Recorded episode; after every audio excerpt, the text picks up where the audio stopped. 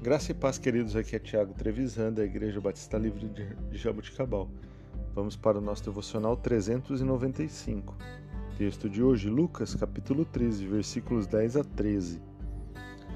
Certo sábado, Jesus estava ensinando numa das sinagogas e ali estava uma mulher que tinha um espírito que a mantinha doente havia 18 anos. Ela andava encurvada e de forma alguma podia endireitar-se.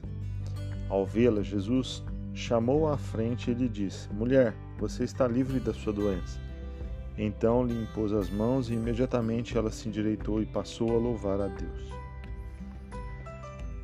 Queridos, Jesus se importava com os que eram discriminados na sociedade, com os que sofriam e com os que estavam presos espiritualmente.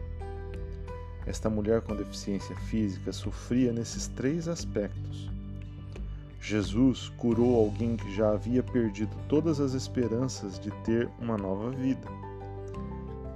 Ele pode fazer o mesmo por nós quando buscamos a Deus e nos rendemos a Ele. Possamos acreditar que temos um Jesus, temos um Deus que pode fazer todas as coisas.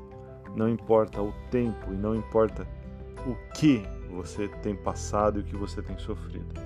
Ele pode te libertar. Ele pode te curar. Jesus é a nossa esperança. Jesus é o nosso alvo. Tudo que fazemos é por Ele. Tudo é para Ele. Tenhamos consciência disso. Em nome de Jesus, Deus te abençoe.